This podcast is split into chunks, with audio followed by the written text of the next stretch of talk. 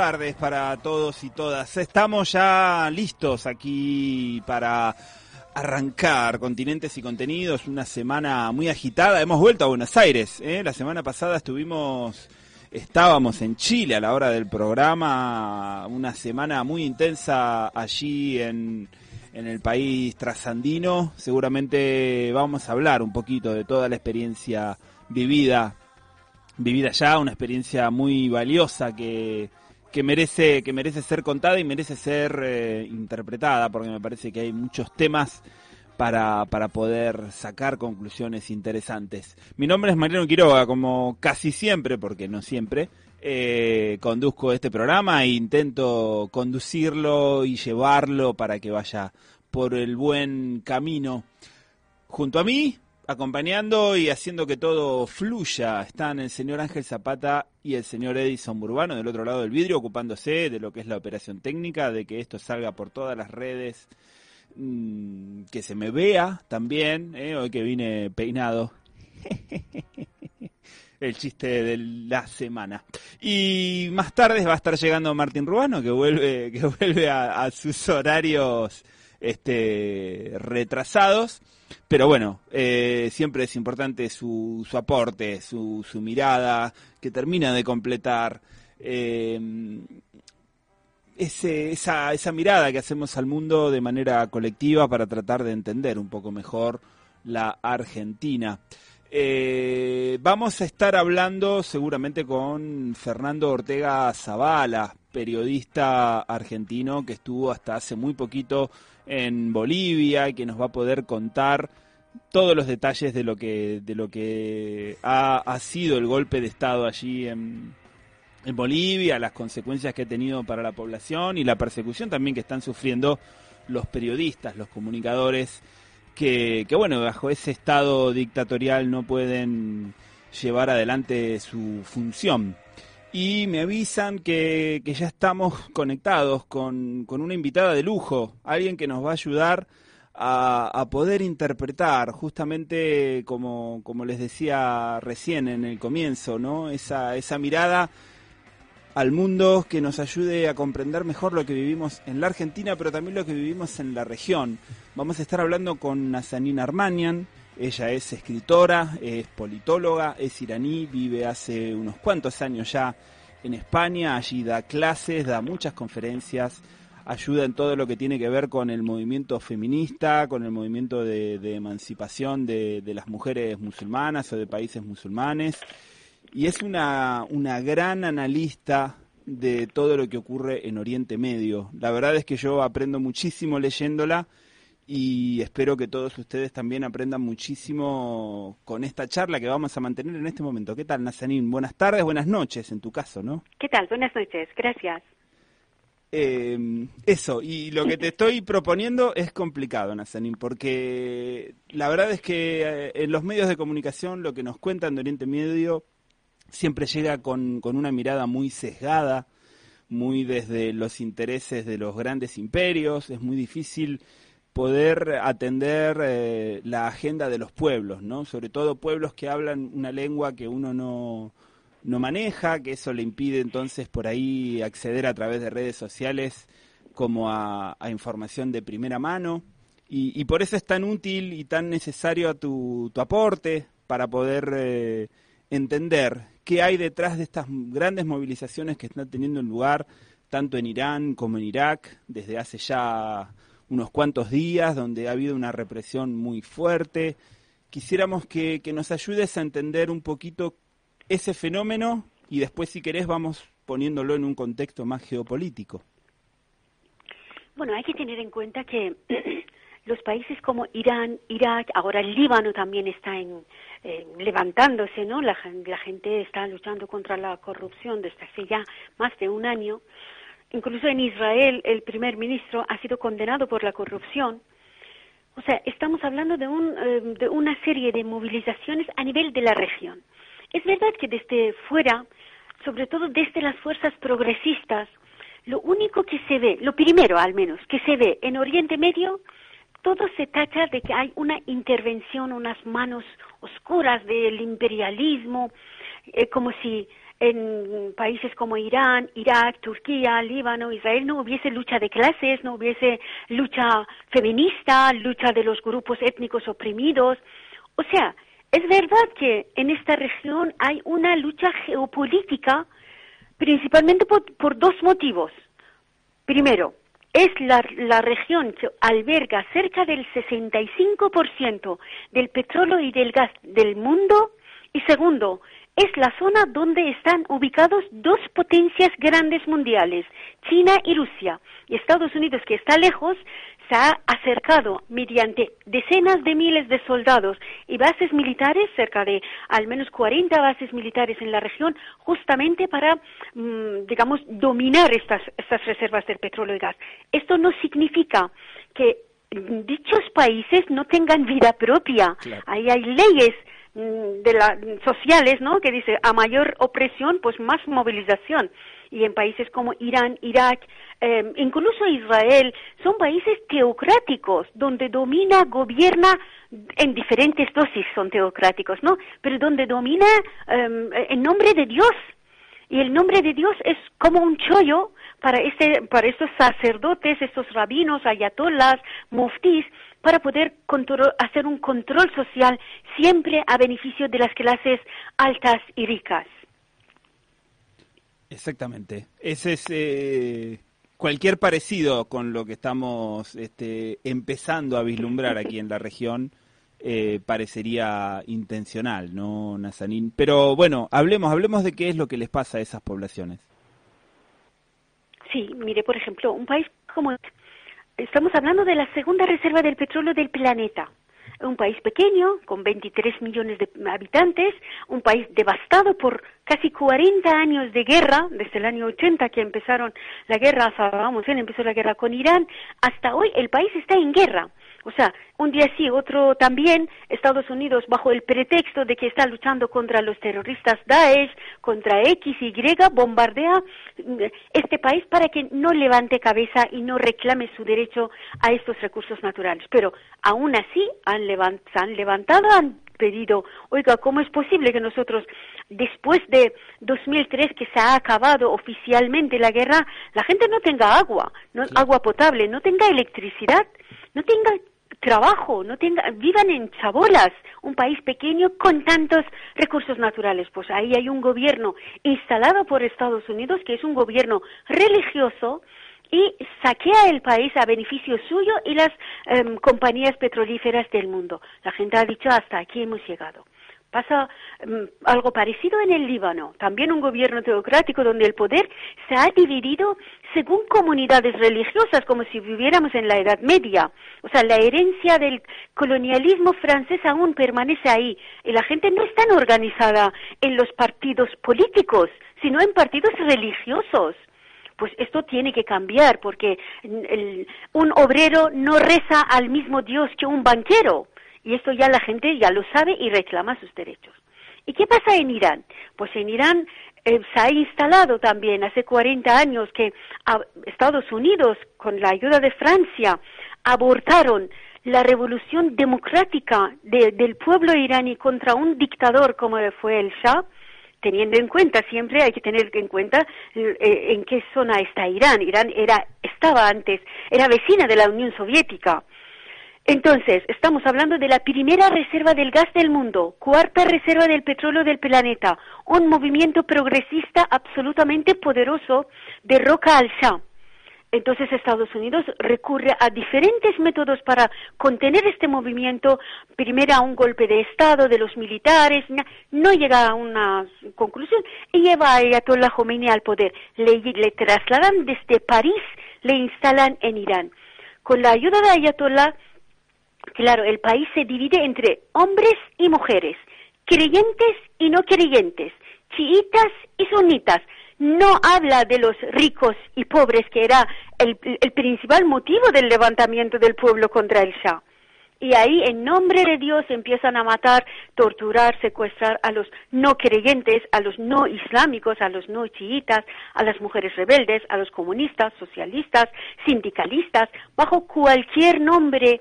O sea, hay cerca de 40 eh, causas, motivos para eh, pena de muerte. Entonces, eh, ha habido muchos movimientos populares para acabar con esta situación y no ha sido posible. Mire, después de que de, las primaveras árabes primero y luego después de las devastadoras invasiones de Estados Unidos a Libia y Siria, que aquellos levantamientos de repente se convirtieron en una guerra total contra la población y contra el país, los iraníes dijeron, vale, no nos vamos a derrocar al régimen islámico porque nos puede pasar lo mismo, de caer de mal en peor, de, una, de un totalitarismo religioso a una guerra total. Entonces empezaron a plantear las demandas de forma pacífica. Siempre ha sido pacífico porque en Irán el régimen ha eliminado, literalmente, ¿eh? ha eliminado a todos los partidos políticos, sindicatos, asociaciones no gubernamentales. A todos de derecha y de izquierda. O sea, en Irán no existe forma de organizarse. Entonces, ¿qué ha ocurrido? Aguantando, aguantando, el régimen no cede porque la codicia no tiene límite. Y esta semana pasada, em, ante una situación que mm, ténganse en cuenta que el gobierno islámico aplica una economía islámica, la economía islámica significa no la industrialización, porque cuando Mahoma apareció no existía este concepto. La economía mohametana o em, islámica significa comprar y vender. No, o sea, no más. Es una economía comercial primitiva, no para un país desarrollado en la vía del capitalismo como Irán. Cerraron todas las fábricas prácticamente, los talleres. Em, no invirtieron en, en estas industrias para justamente crear puestos de trabajo en Irán hay miles de personas, miles de jóvenes que pueden tener dos hasta tres carreras universitarias, pero no tienen trabajo. Y así pasa, profesores de la universidad pueden trabajar cuatro horas con sueldos bajísimos. Entonces esta gente, gran parte de la población, lo que hace es tener varios trabajos para poder pagar eh, las facturas. Y una de las que realizan los iraníes es coger el coche y de taxi y esto no está prohibido. En, un país como España puede eh, un, coche particular no puede hacer de taxi pero en Irán no hay problema. Entonces buena parte de la población trabaja en esto.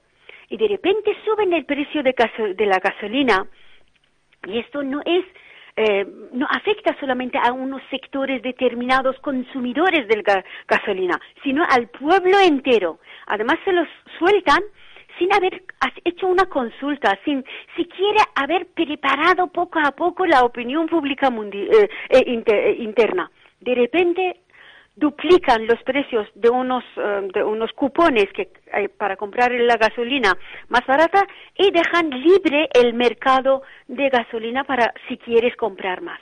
Y claro, esto es significa robar el último de pan que entraba en estas casas. O sea, el pueblo ya no tiene nada que perder, a pesar de que eh, el gobierno islámico ha utilizado eh, masivamente la pedagogía del terror y esto significa ejecuciones callejeras. Si usted sale de casa para llevar a su hijo al parque, mm, es muy probable que se encuentre con una grúa en el medio de la plaza al que, a la que han colgado a varias personas mujeres y hombres por cualquier motivo son condenados a muerte en público. O sea, ya la gente ha perdido miedo. 40 años ya son muchos años, ¿no? y la mayoría de los iraníes o tiene un ejecutado o un preso o un exiliado o uno que ha muerto en la guerra, o sea, ya ya no hay más. El problema sabe cuál es que como han hecho desaparecer a los partidos políticos progresistas, quedan pocos, algunos en exilio, muy débiles, este esta movilización, aunque em, esta semana, estos días em, ya ha bajado un poco de, intensidad la movilización, esto no va a parar. Lo que pasa, al no tener una dirección progresista, será una lucha callejera entre las fuerzas de, de represión y el pueblo, y esto terminará en un baño de sangre o una guerra civil porque no hay una alternativa, no han dejado, no tienen, además no tienen la inteligencia de negociar con el pueblo. Han acusado que a, los manifestantes que todos son agentes de Israel y Estados Unidos. Oiga, esto está bien para la gente que es ignorante, pero ya está bien de acusar al, pueblo, al, obrero, de que es agente de no, no sé qué. Estos, estas cosas ya no se venden y no se dan cuenta que su tiempo se ha agotado.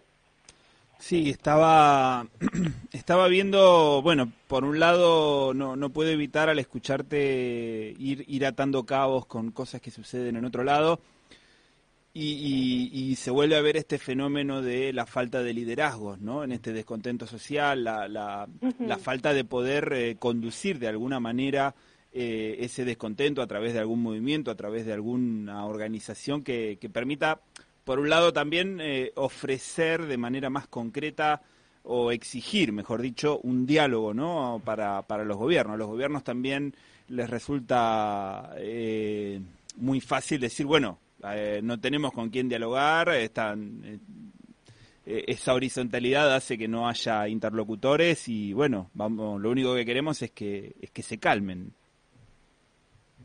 Claro, es la información unidireccional.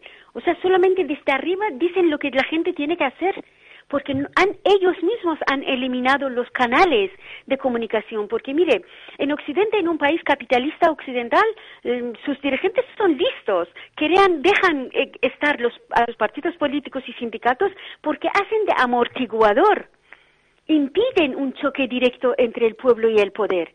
Pero claro, en la República Islámica empezaron a decir que como en la época del Mahoma, de Mahoma no habían partidos políticos, ni sindicatos, ni organizaciones feministas, ¿para qué los necesitamos ahora? Si Dios eh, hubiera considerado necesario, lo hubiera mencionado en el Corán.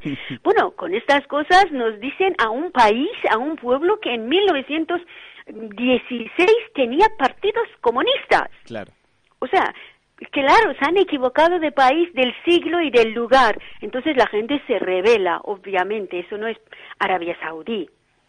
Sí, estaba, estaba pensando en, en, este fenómeno, por ejemplo, en, en, Francia de los chalecos amarillos, donde llevan un año también manifestándose y donde no hay manera de encontrar tampoco un, un encuadre, una manera de diálogo, una manera de canalizar ese descontento, ¿no? Quizás eh, es verdad que, la existencia de partidos políticos y de sindicatos puede, puede ayudar a esa canalización, pero hay algo que está ocurriendo en el mundo en estos momentos que, ya ni siquiera esa institucionalidad eh, en muchos lados vista como, como parte del pasado, como parte del problema, eh, no está no está pudiendo dar una respuesta, ¿no? El problema, claro, es que allí en en Irán eh, no todo todo esto que está ocurriendo, toda esta represión, toda esta persecución eh, no, no, no es visible, al menos para, para la gran mayoría de la gente. Claro, mire, una cosa son los movimientos sociales que están, pero otra cosa son los movimientos mm, políticos, políticas. Mientras existe este poder, el poder económico, político, militar, religioso, y están muy organizados además, ¿cómo es que el pueblo no, no les permitan organizarse?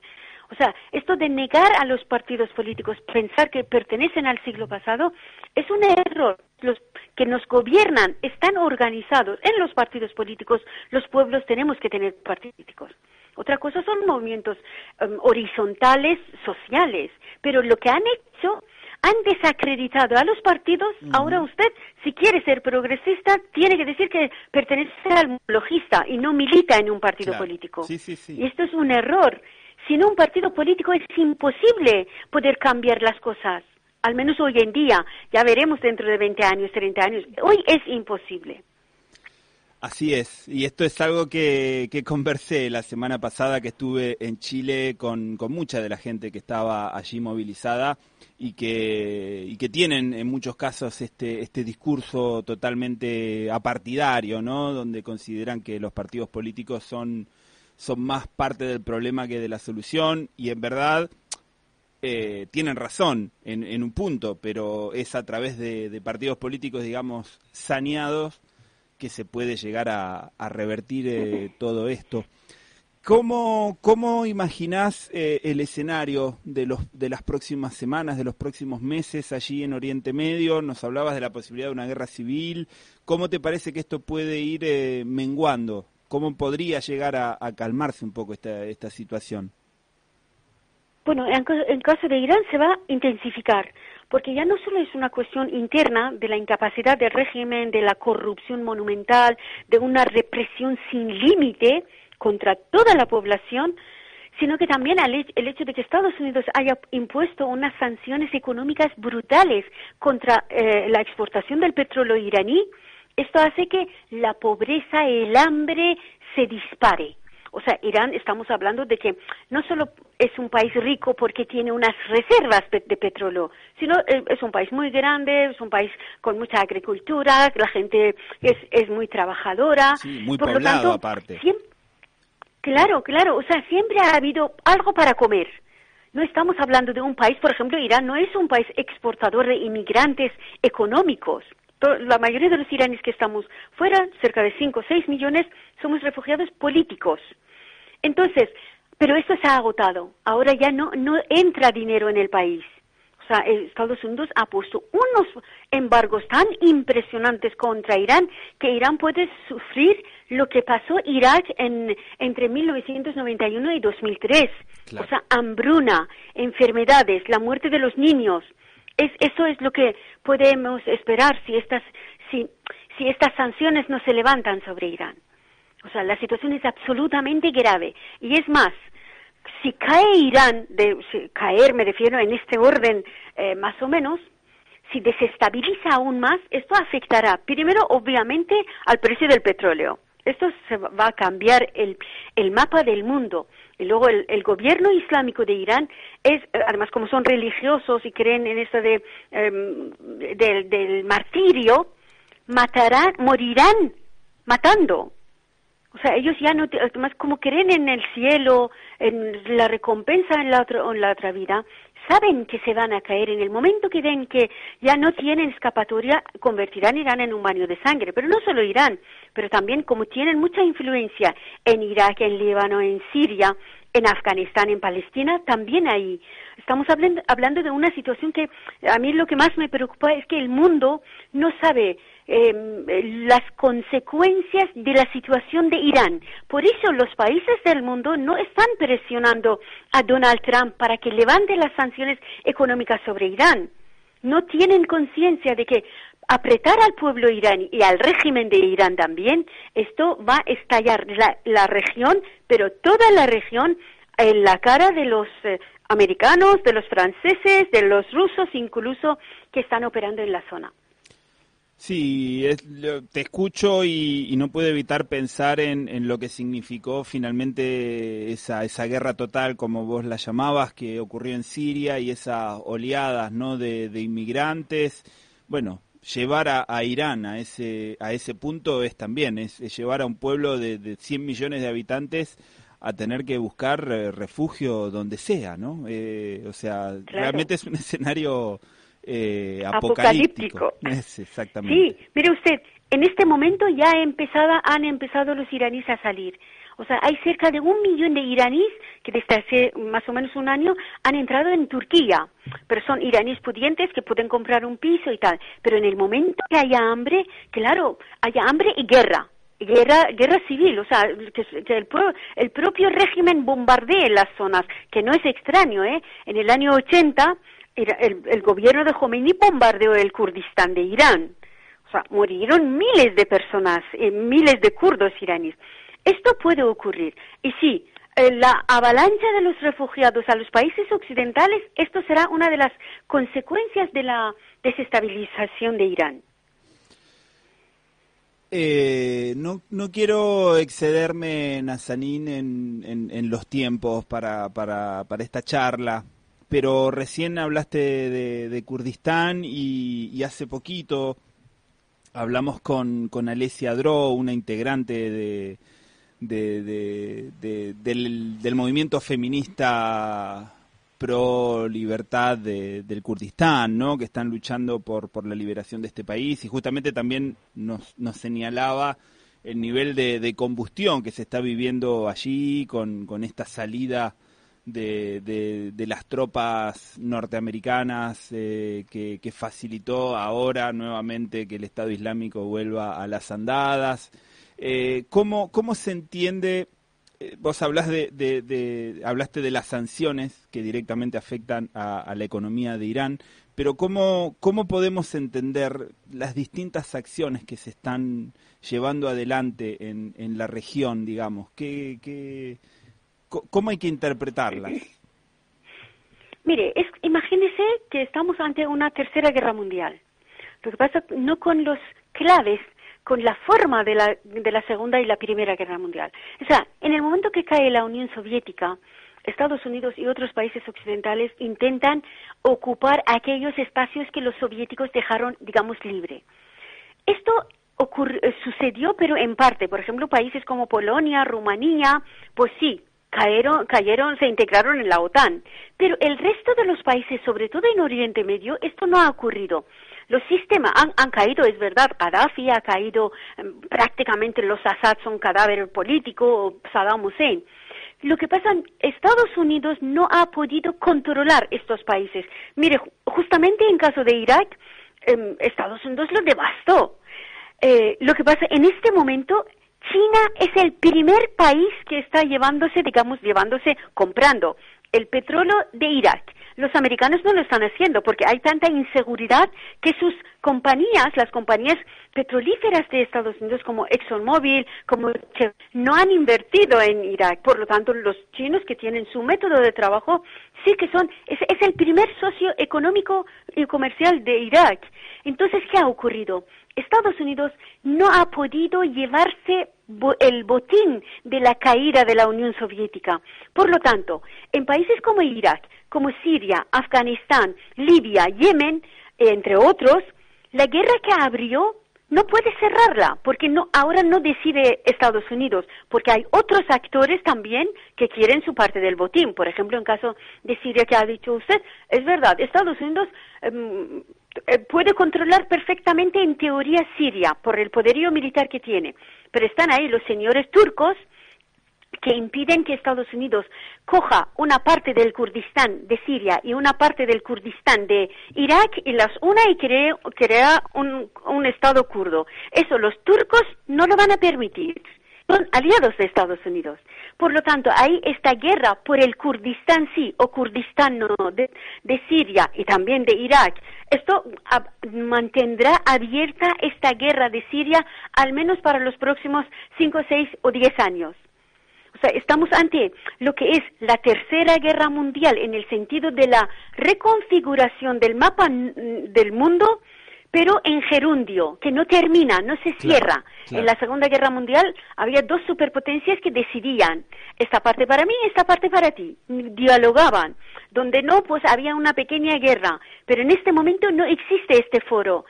existen muchos centros del poder en Latinoamérica, en Asia, en África, eh, incluso eh, entre China, China con Rusia, eh, hay conflictos, ciertos conflictos de interés, Estados Unidos con la Unión Europea no se lleva bien. O sea, el orden anterior se ha desintegrado, pero el orden nuevo no se ha formado y mientras no se forme, estas guerras de poder eh, continuarán, lamentablemente. Y hay, hay además un factor que, mm, que no, no palía esta situación, es que no existe en este momento un movimiento antimilitarista a nivel mundial. O sea, hay tantas guerras abiertas, pero mire, hay un movimiento ecologista, mm, bueno, esto que está además ahora lo han montado, se está dirigido prácticamente desde los poderes pero no hay un movimiento antimilitarista cuando los, el militarismo es uno de los principales factores de la destrucción del medio ambiente. Solamente lanzando tantas bombas que hacen en, toda esta región destruye la tierra, el agua, el aire, a los animales, a todas las plantas que se come pero no, no se habla de un movimiento antimilitarista. y esta ausencia también contribuye a que esta guerra continúe. Sí, sí, hablamos de los costos, ¿no? De, de, las de, de, la tecnología verde y todas estas cosas, simplemente dejando de fabricar armas y dejando de matando, ¿no? De matarnos entre entre seres humanos, tendríamos ahí suficiente suficiente dinero para poder resolver cualquier eh, cualquier problema que tengamos por delante. Claro. Nazanin, muchísimas gracias por esta comunicación. Como siempre, es un, es un lujo escucharte. Eh, lamentablemente no, no para, para escuchar eh, cosas alentadoras. A ver si, si la próxima nos podemos juntar y hablar un poquito más de, de pequeños avances que se van dando también eh, en aquellos lados, los movimientos de mujeres, distintas, distintas alternativas que, que, que nos dejan mejor sabor de boca que hablar de, de esta de estos grandes trazos no de, la política que son que son trágicos lamentablemente y es importante que se hablen para que cada vez seamos más los que tomamos conciencia tomemos conciencia de, de todo esto. Esperemos que sí. Un abrazo muy grande. Muchísimas gracias. Otro para usted. Bien, así conversábamos con, con la escritora y, y politóloga Nazanin Armanian. Ella ahora vive en España, de origen iraní, y, bueno, y ha, hecho una descripción muy cruda de lo que está ocurriendo en, Oriente Medio, sobre todo centrándonos en Irán y, en Irak, dos de los lugares que ella conoce a la, a la perfección y haciéndonos nuevamente este, este llamado, esta reflexión, ¿no? Esa necesidad eh, imperiosa que tenemos eh, como seres humanos, la humanidad toda, de llamar a, terminar con, con, todo este con todo este militarismo, con todas estas guerras, con toda esta violencia desatada en todos lados, no solamente allí, sino en, en cada uno de los rincones del planeta, ¿no? Pareciera pareciera algo tan lógico, tan evidente, tan normal y sin embargo eh, los, los grandes poderes siguen haciendo desastres. Vamos a, hacer una, pausita, vamos a escuchar un poco de música, algo que nos, que nos eh, relaje un poco. Hay una canción de un autor, eh, Ángel, que tengo por ahí preparada, de Francisco Villa, una que habla del alma y, me parece que, está bueno que, pensemos en, en, el alma. Yo diría que está. Si no llega a estar, escuchemos, escuchemos alguna otra. No importa. Ponga cualquiera. Adelante, Ángel.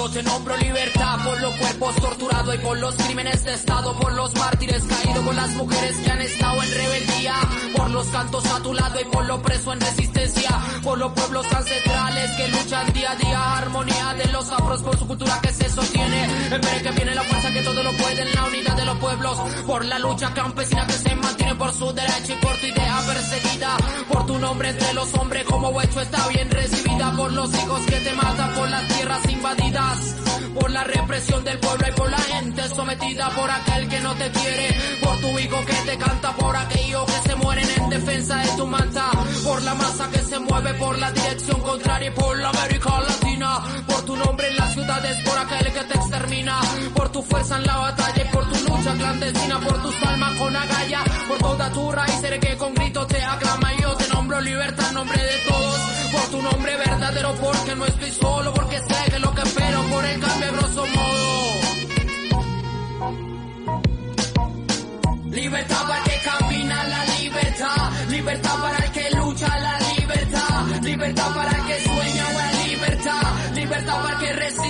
libertad. Libertad para el que siente la libertad.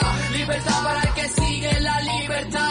Libertad para el que persigue la libertad. Libertad para ser libres en libertad. Libertad para ser libre afuera de tanto calibre. Por ser libre haremos que el sistema vibre, su idea se desequilibre. Es por la fuerza de tu huella y para mi ser en equilibrio. Por tu rabia contenida, por tu fe que no es vencida. Por los golpes en tu pecho y por los hechos que te han hecho. Satisfecho estoy de luchar, de poder acariciarte, desnudarte y encontrarte en la mirada humilde de quien ha dado su vida para poder abrazarte. Yo te nombro libertad por amor propio, amor por los demás que como tuyo apropio, por los seres caminando en la tierra del propio. Hoy la voz de los sin voz a mi canto propio. Y que te han querido desaparecía, te han querido vencía, te han querido al lado derecho. Para sacar provecho, montarte sospecho, es supuesto tiran de pecho. Lo que no se han dado cuenta que le falta trecho y para agarrar conciencia. Si es que se han tenido paciencia, yo te nombro libertad, madre de la resistencia. Yo te nombro libertad, madre de la resistencia. Libertad para ser libres, afuera de tanto calibre. Libertad para el que camina la libertad, libertad para el que lucha la libertad, libertad para el que libertad, para el que resiste la libertad, libertad para el que siente la libertad, libertad para el que sigue la libertad, libertad para el que persigue la libertad, libertad para ser libres en libertad. La libertad es como la mañana. Hay quienes la esperan dormidos, pero hay quienes se desvelan y luchan para alcanzarla. Acá raíces que todo hoy produce.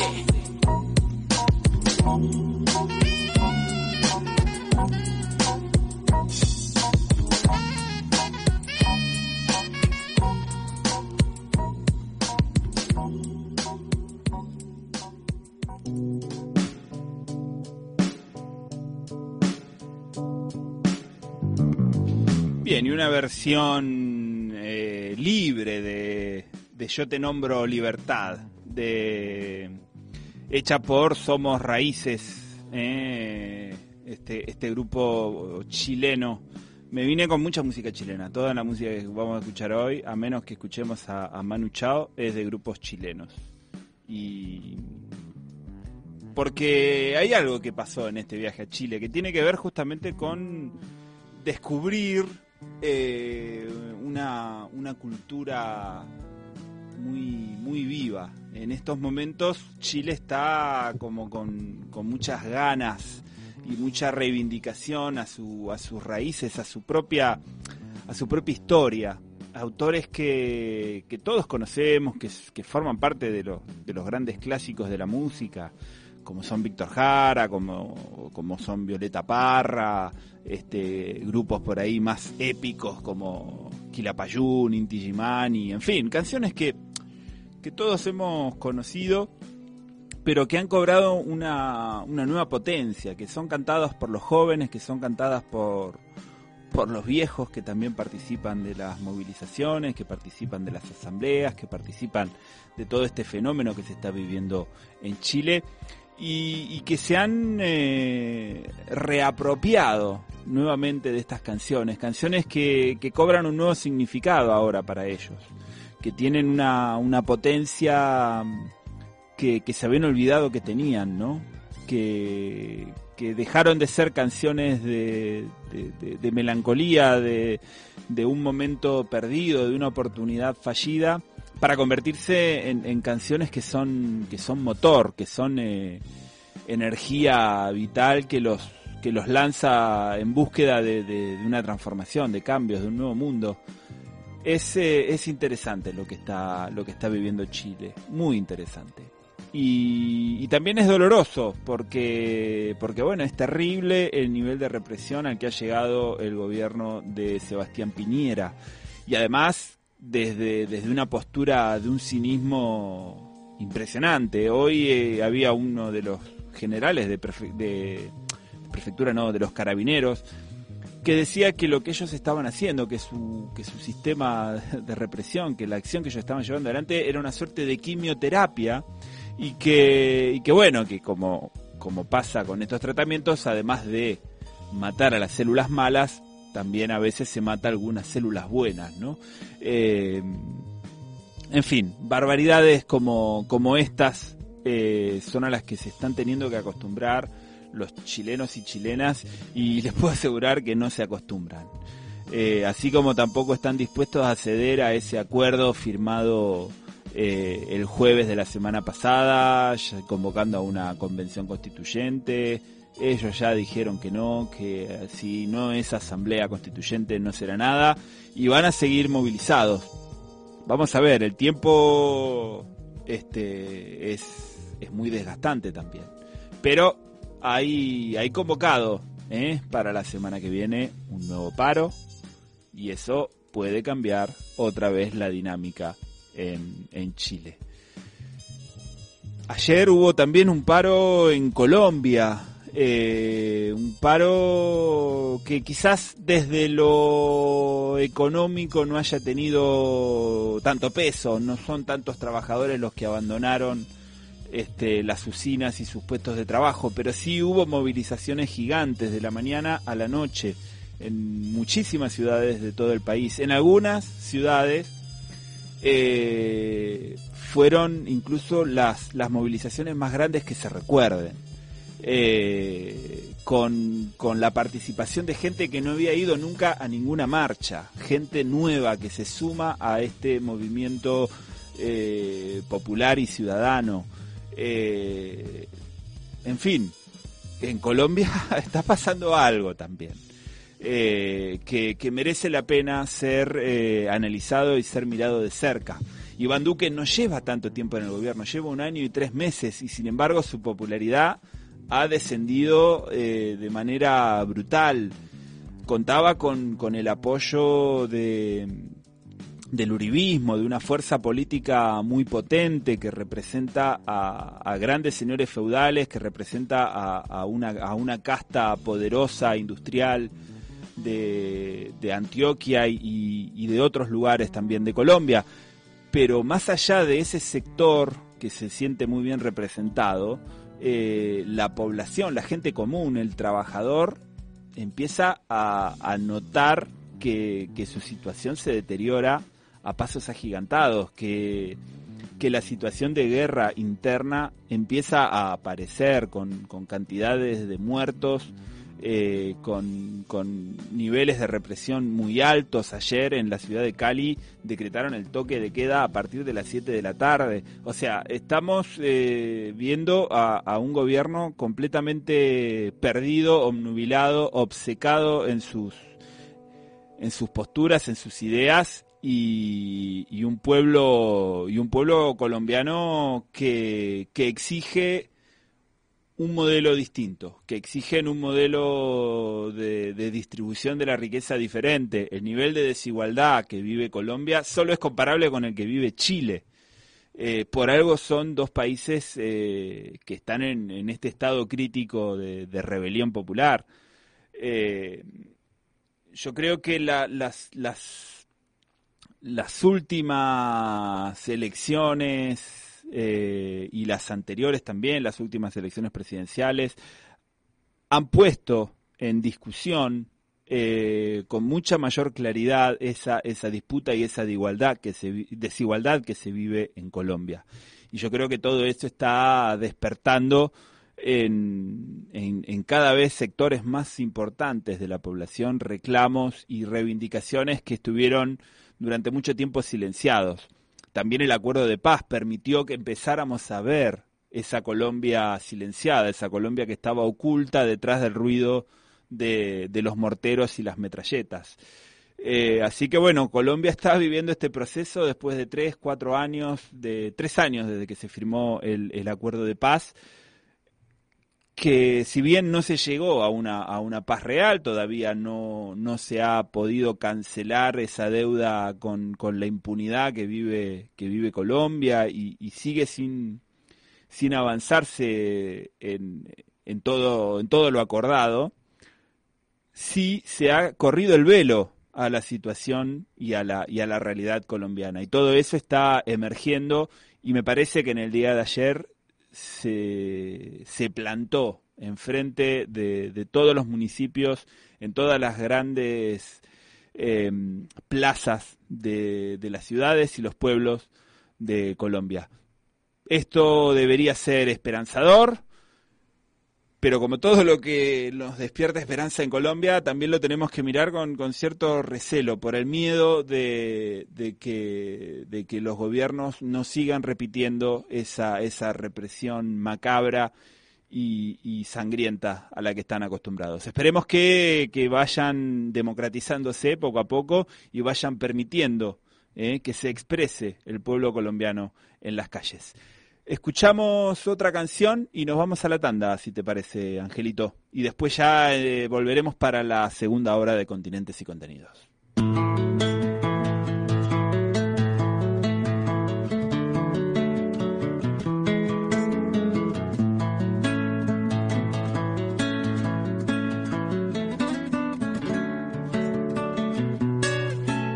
El alma del alma del alma del alma mía sabe qué cuerpo habita, no sabe no. Y suele fugarse sin darse por aludir. Burlando la ley sin culpa, válgame Dios. El alma del alma del alma del alma mía no entiende de economía ni religión y orbita borracha de noche y de poesía, escasa de presupuesto y de pudor, el alma del alma mía, a veces no cabe duda de amor a primera vista, de canto sin partitura. Alma del alma mía no tiene muy buenas juntas, milita con los artistas, herejes y marabuntas.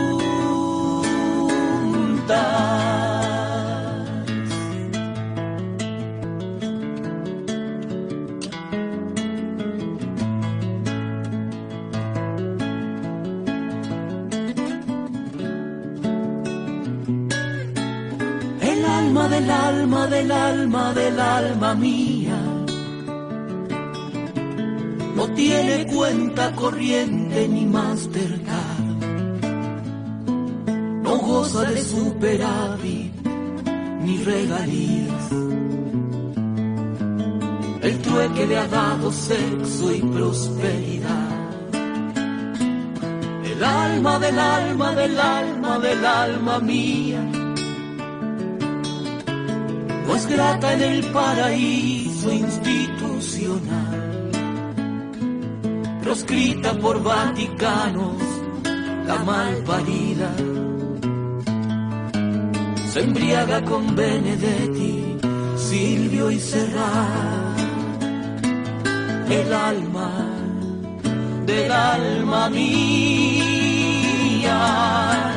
a veces no cabe duda de amor a primera vista, de canto sin partitura.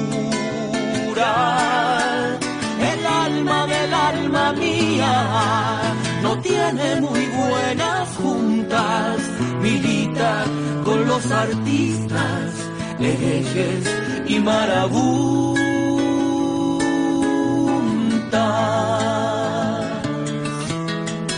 Alma del alma del alma del alma mía.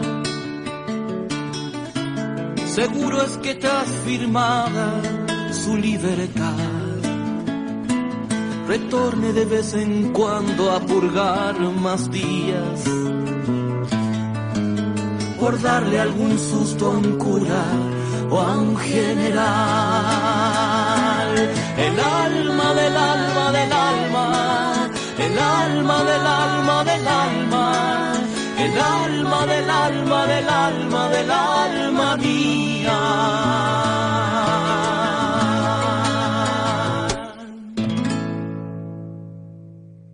Radio Comienzo de espacio publicitario. Radio H, donde las paralelas se unen.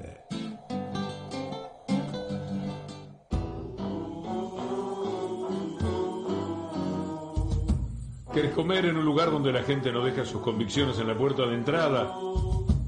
¿Querés reírte con el mejor humor político en un lugar donde la patria es el otro? ¿Querés ver los precios y pensar? No fue magia, fue la cooperativa. Venite lo de Néstor, Bolívar 548 en San Telmo, o hace tu reserva al 4342 7588, un lugar con buena gente. Lo de Néstor.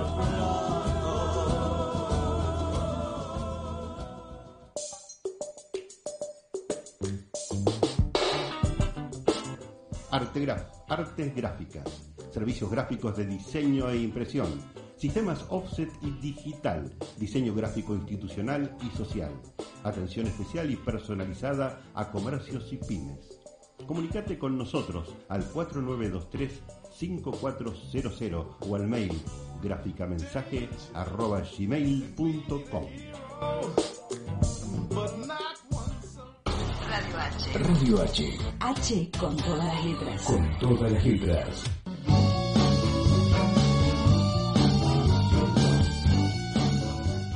¿Querés dar a conocer tu negocio, tu pequeña empresa? Sumate a publicitar en Radio H, la radio de la Homero Mansi. Comunicate al 1538 14 21 74. 1538 14 21 74.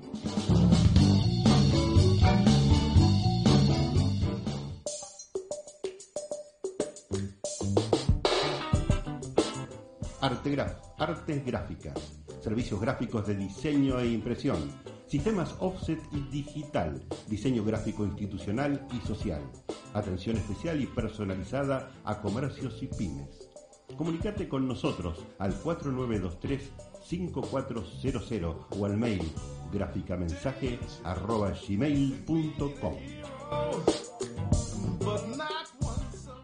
Radio H. Radio H, H con todas las letras. con todas las letras.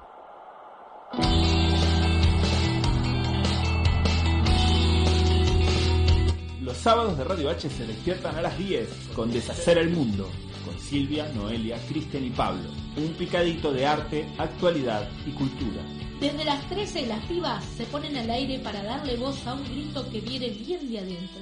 Demasiada presión. Un arma de construcción masiva. A las 14 Jorge Cherner presenta El Erotitango, un show poético y quilombero con ritmo de 2x4.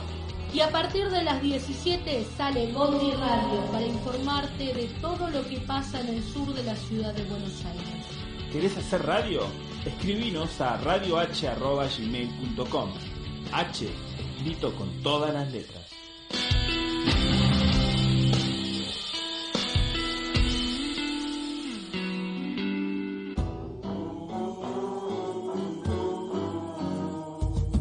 ¿Querés comer en un lugar donde la gente no deja sus convicciones en la puerta de entrada?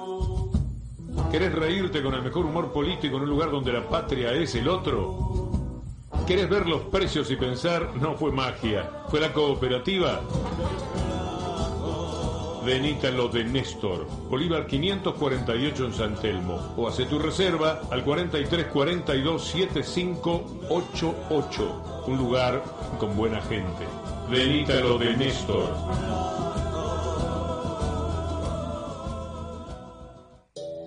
Las palabras más importantes del mundo empiezan por H. Hambre, Hambruna. hambrientos. Porque la H también nos indica contra lo que hay que luchar.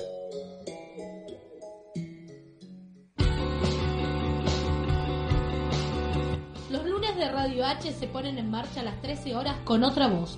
Dos horas de análisis político, economía y cultura. Salgan al Sol es el programa que conduce desde las 17 Gustavo Paulo y que se propone saltar el cerco mediático con agenda propia. Carlos Milanesi presenta las 19 Puentes en el Tiempo. Urdimbres de palabras y música enlazando tramas de ayeres y mañanas. Mariana Bacaro y equipo realizan vivas y haciendo historia, construyendo desde lo personal lo colectivo. A las 21 desembarca La Gran Leone, un espacio de formación política. Y a las 23 es la hora de Caja Negra, datos de un viaje colectivo.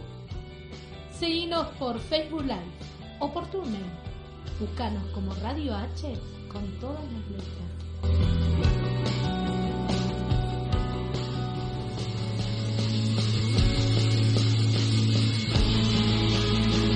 Los martes de Radio H se inician a las 17 horas con Mundo Sincero, deportes, cultura y actualidad en la voz de los jóvenes.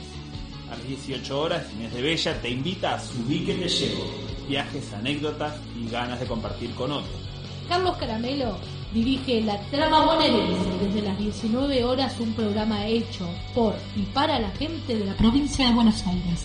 Y a las 21, el doctor Rubio, el Monseñor y Bacha ponen los patitos en fila, una producción de los enfermeros del alma. Sumate a nuestras redes sociales y participa de los concursos de la radio. En Facebook, Twitter, Instagram y YouTube.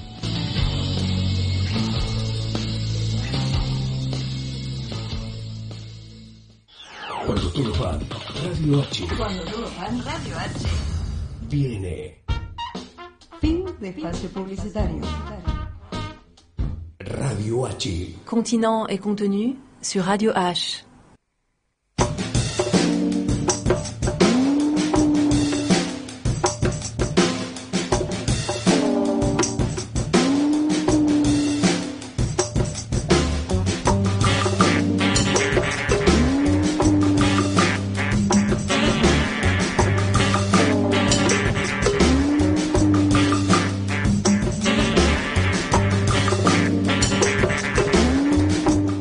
Bueno, y ya estamos de vuelta, ¿eh? después de, escuchar, finalmente sí escuchábamos a Fernando Villa haciendo eh, El alma mía y, mm, y hacemos también nuestra nuestra tandita, nuestra promo de- del resto de la programación de, la radio y donde también escuchamos algunos de los auspiciantes que tiene Radio H. Estamos me, me parecía muy interesante lo que nos contaba Nazanin con respecto a lo que ocurre en, en Oriente Medio y esto de las teocracias, ¿no? Y, pensaba en, en- en que ella, ella hablaba de que, de que cómo se puede usar a Dios para justificar cualquier cosa y, y algo de eso está pasando en Bolivia, ¿no? Eh, esa, esa capacidad de, de jurar y, llegar ahí con la idea de, de devolverle el palacio de gobierno y devolverle al país, el país a Cristo y, y sacárselo a la Pachamama. a- una cosa muy, muy violenta, la verdad, lo, lo ocurrido en Bolivia para justificar ese golpe de Estado. En el programa pasado, mis compañeros aquí en el estudio hablaron ya de este fenómeno y, de esta situación, así que no me voy a extender en, mi análisis. Pero, pero bueno, sí vamos a tener, como les, les anticipé, la comunicación con, con alguien que, que vivió de cerquita todo lo que está ocurriendo allí en, en Bolivia. Y la verdad que pensar eh, en cómo se va a resolver el, tema boliviano es este muy este incierto, ¿no? Es realmente muy incierto pensar en cómo se va a resolver esta cuestión. Si va a volver Evo, si no va a volver, si va a volver para pacificar, si va a volver para ser candidato o si va a volver en, como presidente todavía en funciones. En fin, son, son muchas incógnitas, no solamente por supuesto en la figura de Evo, me parece que hay otro montón de cuestiones que, que deberán resolverse. Y yo creo que continentalmente tenemos todos que pensar en cómo resolvemos esa, esa capacidad ¿no? que, tiene, que tiene el imperio, que tienen estos, estos, estos poderes para imponernos su agenda, para imponernos su subjetividad, para imponernos sus valores y que, que los pueblos terminen aceptando aceptando maneras de, de pensar y maneras de sentir el mundo tan este tan nefastas. Ahí me está haciendo señal Martín Rubano de que, de que llegó, me está saludando. Aquí no lo voy a poder ofrecer mate porque esto yo creo que ya está frío. Ahora, ahora seguramente lo, lo probaremos a ver qué tal. ¿Dónde se mete? ¿Se mete de este lado? Ahí, más fácil. Este, ahí, ahí llega, ahí llega Martín. Ruidoso. Eh, siempre un poquito de ruido hay Un que hacer para que, para que se sepa que entró, ¿no? Para que se note. Para que se Está note. bien, está bien. Estaba, estaba comentando un poquito sobre lo incierto que es el panorama con respecto a Bolivia. Yo sé que ustedes ya comentaron bastante cómo, cómo se gestó, cómo se dio ese golpe, que entró en una fase muchísimo más sangrienta desde, desde el viernes pasado a ahora. Si faltaba confirmar para digamos, de alguna forma que era golpe de Estado, ahí tienen los detractores este un montón de, de muertos que te lo vienen a atestiguar, ¿no? Claro, claro. Cómo una presidenta autoproclamada rápidamente se convierte en una, en una dictadora y, y no sé si genocida, pero por ahí va a andar, ¿no? Cuando termine el gobierno va a tener que hacerse cargo de una serie de delitos muy graves. Sí, tiene varios cuerpos en su conciencia, si es que la tiene. Eh, y algo más trágico, ¿no? Que acá en en la Argentina ha quedado, en general esos actos han quedado en la memoria de, por lo menos de la militancia, no sé si los pueblos, pero de la militancia, que son la represión a los, a los entierros, ni siquiera el respeto a, esos asesinatos que han cometido y el, el derecho que le queda a ese pueblo y a esa familia a enterrar a sus muertos tranquilamente. La verdad que lo- las imágenes que llegaban ayer de, de Bolivia eran... Digo, si lo anterior era medieval, esto eh, no sé, no sé cómo ponerle. Es Sí, no, ya es pre-medioevo, o sea, es como una cosa. Muy, vaya a saber antigua. vaya a saber con qué Biblia ellos este a qué Biblia le rezan no son tan religiosos cuando llegan al poder y al final no, no, no tienen ni los más los menores respetos a qué sé yo a cosas tan básicas como el dolor del otro o, la tristeza de, de haber perdido un ser querido o me parece que esas son de las pocas cosas que creo que nos deben unificar a todos, ¿no? Alguien debe querer a alguien y debe sufrir cuando ese otro, por una causa o por otra, muere. Eh, ni siquiera ese, ese mínimo respeto, esa, esa mínima identificación con lo que le pasa a otra persona, estos que vienen a llevar la democracia supuestamente a Bolivia, ¿no? Sí, sí, sí. Eh, y esa parte ocurría al mismo tiempo que, que- estábamos viendo también imágenes en Chile de cómo un coche había arrollado a, a un montón de, de manifestantes y después ese coche se metía en, una comisaría eh, de manera muy sospechosa. Eh, rápidamente salieron los medios chilenos a explicar que se trataba de un comerciante que había sido víctima de, saqueos y que por eso había arremetido contra la gente, que fue a entregarse, por eso fue tan rápido a, a una comisaría. Pero bueno, eh, se, se desconfía mucho, veo tu cara, Martín, y es verdad, se desconfía mucho, ¿no? Se dice, "Ta- ta- nos creen tan tarados, dicen algunos chilenos, ¿no? como para creernos esto. Sí, yo justo estaba, venía un poco pensando, ¿no? Con esta gente que, la negacionista de los golpes, ¿no? De América Latina. Y venía pensando, a esta altura, a esta altura de la circunstancia, con casi un mes de, de, de este, de esta revuelta en Chile, con el nivel de represión que ha, que ha levantado el Estado chileno, ¿no es momento ya de empezar a pensar que Chile es una dictadura? ¿Que Chile es un golpe de Estado?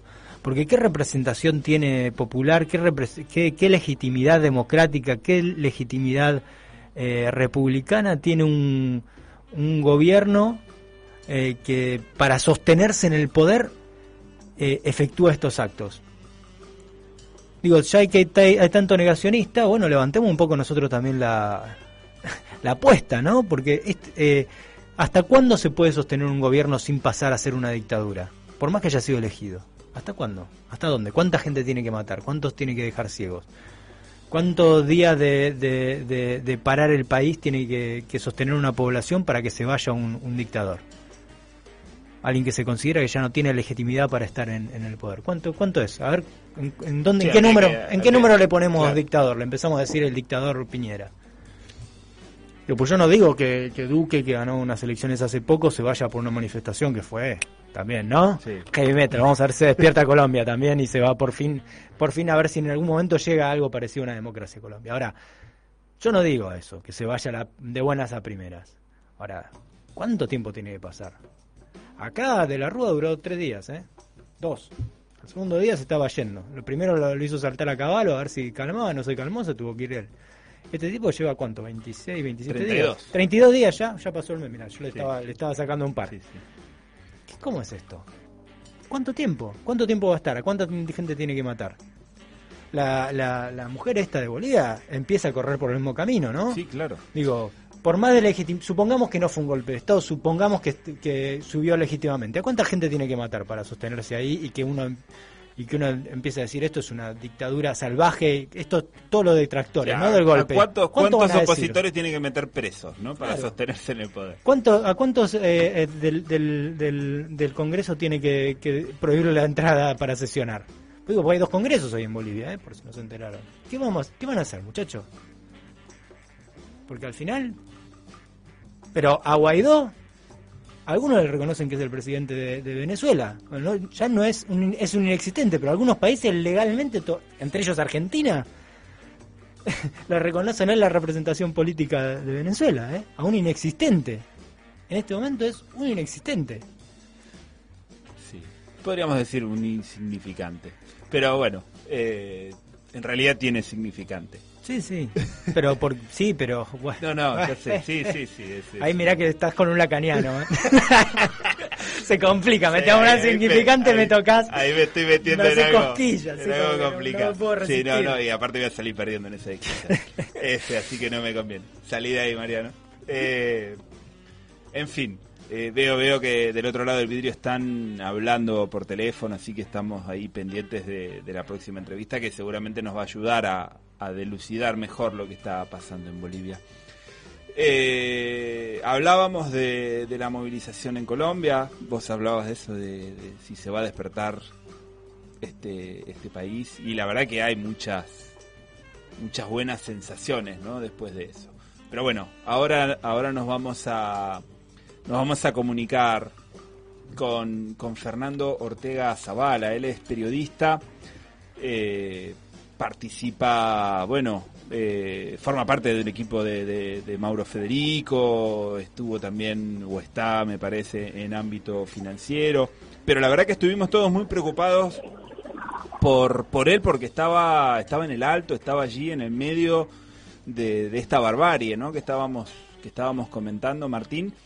Y en algún momento incluso sabíamos que lo estaban buscando, ¿eh? como, como buscaban a otros periodistas para, para sacarlos del país, para que dejaran de informar, para que dejaran de mostrar lo que ocurría en Bolivia. Hola Fernando, ¿qué tal? Buenas tardes. ¿Qué tal? Buenas tardes, ¿cómo estás? Muy bien, gracias. bien.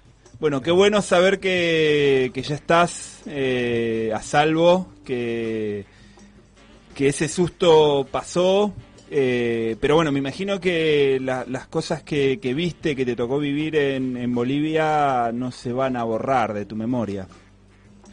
No, no, no, no, la verdad que no. Acabo de, recién llegué a Argentina, acabo hace media hora. Eh, ya estoy preparando otro viaje a otro país donde también la situación es complicada. Y, y no, la verdad que la, hay imágenes de, de lo que sucedió en el Alto, eh, en Sencata, que, claramente no, se me van a borrar nunca más en la vida.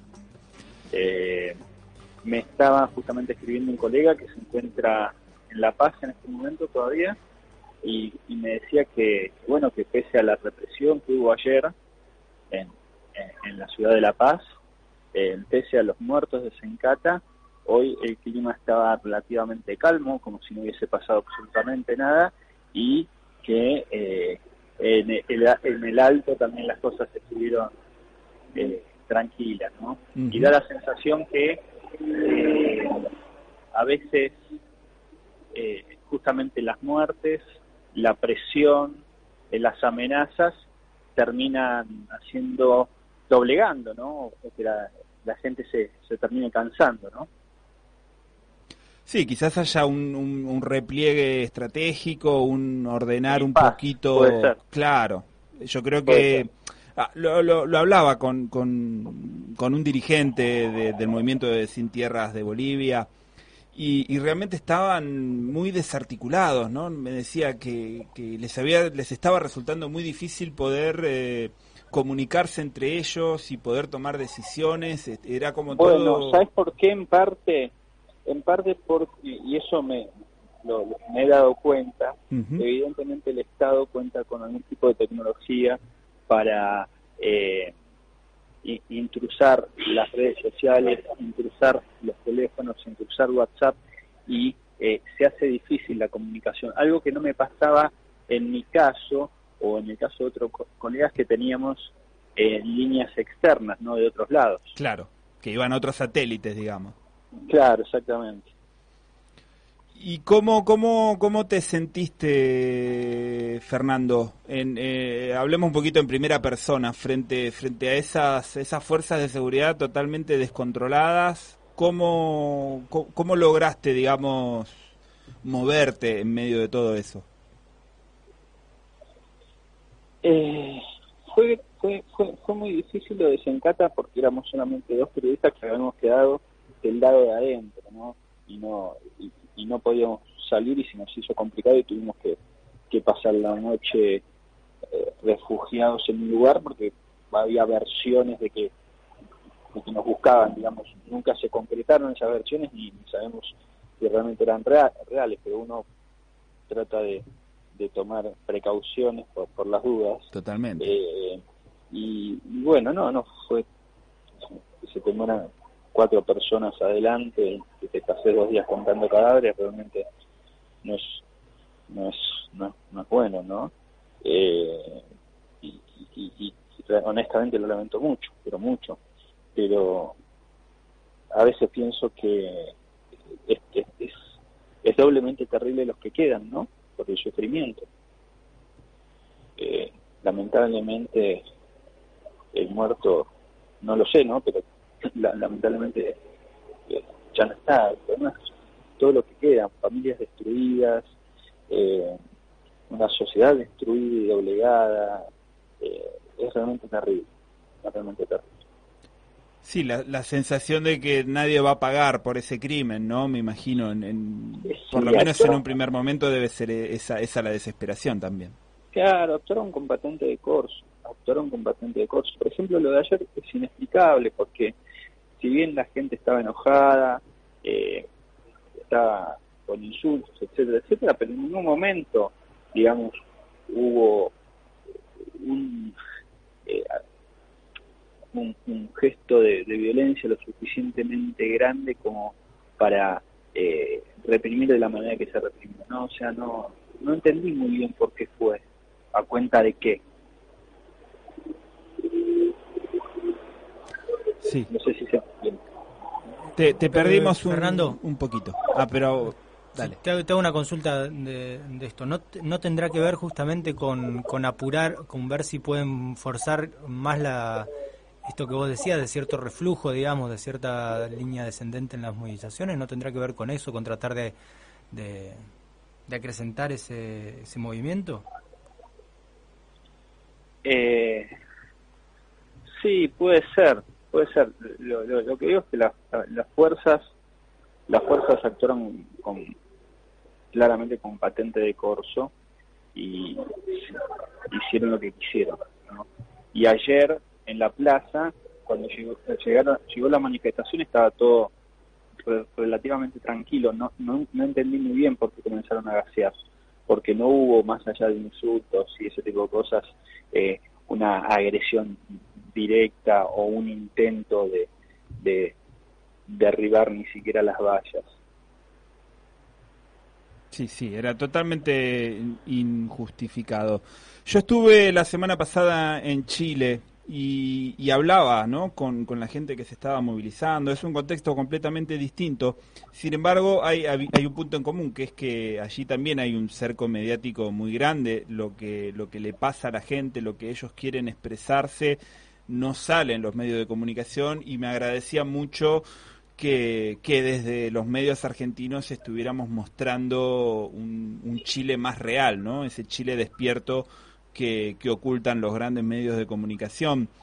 Lo mismo aparecía desde Bolivia también.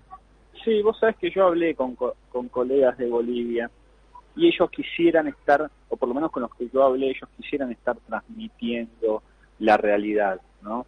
Eh, el problema es que tienen miedo que los echen, tienen miedo que los persigan y que después no puedan conseguir trabajo, eh, ese tipo de cosas. Y también tuve la oportunidad de hablar con algunos policías y algunos militares que, eh, sobre todo jóvenes, que no estaban de acuerdo con lo que estaban haciendo. ¿eh? No es que está, por lo menos con los que yo hablé, no estaban muy de acuerdo, estaban bastante eh, enojados con esa idea de tener que reprimir a sus propios hermanos, ¿no? ¿Y eso cómo, cómo te parece que puede continuar? Ah, porque hubo imágenes, digamos, de, de soldados o de, o de policías como acompañando las movilizaciones, pero me, me cuesta imaginarme que eso pueda hacerse masivo. No, no, no, no, no, coincido con vos. Coincido con vos. No, no creo que se pueda hacer masivo desde ningún punto de vista. No, no, no, porque hay todo un sistema cultural y económico que, que va hacia otro lado, ¿no? Tiene que ver con eso. Tiene que ver con una cuestión de clase, tiene que ver con una cuestión de, de, un sistema que, que, que se viene imponiendo desde hace muchísimos años en todo el mundo, en diferentes partes del mundo, y, y bueno, es complicado cambiarlo, ¿no? Sí. Fernando, ¿cómo te imaginas la continuidad de esto? Digo, si, si se acentúa el reflujo de las movilizaciones, ¿qué, qué pensás que podría pasar en Bolivia? ¿Cuáles son los Mira, a mí me da la sensación que mucha gente se está cansando y, que, y, y, y, y creen que la salida más rápida es, es una elección lo más lo más antes posible, ¿no? Se habla de enero o febrero, hay que ver si si, si dan esos tiempos, ¿no? Pero se está cansando la gente de La Paz de no poder tener gas y de no poder tener eh, combustible y algunos alimentos y también se está cansando la gente de eh, hacer cortes porque ellos también de alguna manera se ven también perjudicados con el tema de, de- no solamente la represión que es lo más importante sino también con sus vidas diarias no porque quieren quieren volver a trabajar quieren volver a tener gas quieren volver a tener alimentos entonces es- esto es una especie de guerra de desgaste y el aparato estatal es mucho más grande por lo tanto puede resistir mucho tiempo ¿m? Eh, entonces, yo creo, lo que veo a futuro es que la gente comienza a cansarse y va a tratar de buscar que, que hayan acuerdos para ir a una elección lo más rápido posible. El tema es controlar la próxima elección, ¿no? Y que realmente quienes dieron la, la, la orden de reprimir, quienes entregaron esta carta, esta patente de corso para que se pueda matar sin consecuencias judiciales, paguen en la justicia y, bueno, y que la justicia se haga cargo. Sí, sí, de todas maneras allí se abrió una, una caja de Pandora muy grande cuando, cuando se, se pisó la huipala, cuando realmente se quiso atentar contra toda esa identidad Mira, eh, originaria. caja- Ahora para un poquito, pero Yo creo que la caja de Pandora más grande, ¿sabes cuál es para mí? Eh, el tema de si hay o no desapariciones. O sea, esa es, para, para mí ahí es donde hay que poner el foco. ¿Hay desaparecidos? Yo creería que sí, porque vi muchas personas que siguen buscando eh, eh, a, a sus seres queridos y a, y a sus cuerpos. Entonces, yo creo que ahí es donde hay que poner el foco y, y, y- y tratar de buscar todas las pruebas posibles eh, para saber dónde, dónde están esas personas y, y- y a dónde va a parar todo eso. Porque eso es un crimen de lesa humanidad. Crimen- el crimen de lesa humanidad está contemplado a nivel internacional y es imprescriptible. Entonces, ahí es donde está la clave. Bien, esperemos que, que, que podamos encontrar eh, esa, esa alguna punta de hilo que nos permita que, que todo que todo esto que está ocurriendo no quede no quede impune y, exacto. y sobre todo también que logremos pacificar Bolivia, ¿no? Un territorio donde, bueno, allí donde hay periodistas hemos podido saber lo que pasó, como en Sencata, como en Sacaba, como en tantos otros lugares, pero yo estoy convencido de que, de que hay muchas partes del territorio boliviano en el que deben haber habido atrocidades, crímenes de lesa humanidad, como vos decís. Pero no, pero no, no tengo ninguna duda de Claro. eso. No. A ver, eh, pese a que yo eh, pe- pegaba gritos diciendo que era periodista, mostraba mi identificación, etcétera, me dispararon dos veces. Claro. Están totalmente locos. Ojo, y eso no está suce- esto no está sucediendo solamente en Bolivia, ¿no? Está eh, en, en- en Colombia está pasando algo similar, en Ecuador está sucediendo algo similar, Sí. y en, en Perú las cosas no son menores, en Chile, digamos, este es un- estamos, eh, Latinoamérica está teniendo un problema muy grande, muy grande, y hay que eh, y, esperemos que nos siga creciendo, ¿no? Sí, sí. Eh, sí, en la enumeración faltó Brasil, ¿no? Donde también No, se, se liberó la cacería de pueblos originarios, en fin, eh, Ni atrocidades. hablemos, sí, ni hablemos Brasil, claro. Fernando, te agradezco mucho por, por esta comunicación tan tan rápida, además tan este, repentina para vos que estás recién aterrizado.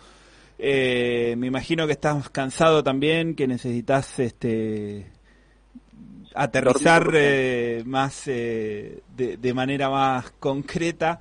Y, y bueno lo que lo que te propongo es que de aquí a unas semanas cuando estés un poco más más tranquilo quizás nos puedas acompañar en el estudio y podamos hablar de esa, de con esa mirada un poquito más regional que estás con ganas de, de, de contarnos y que, y que por ahí así por teléfono se, se complica Sí, no, hay- no tengo ningún problema, eh, es cuestión de, de coordinar y, y, y si es que estoy acá, ¿no? Dale, dale, sí, porque me decía que estabas por viajar, ¿no? ¿A dónde? ¿A dónde te vas? Eh, sí, ¿O es sí, secreto? mira, eh, no, no es una cuestión secreta, es que realmente eh, la situación está compleja. Ok. Y lo digo en serio. Entonces, eh, prefiero mantenerlo mm, hasta, hasta, hasta estar en el lugar, pisar el terreno, ver cómo me muevo, etcétera, etcétera. Perfecto. Muy bien, respetamos, respetamos ese esa decisión. Un abrazo muy grande y gracias de vuelta. No, por favor, gracias a ustedes. Hasta luego. Hasta luego.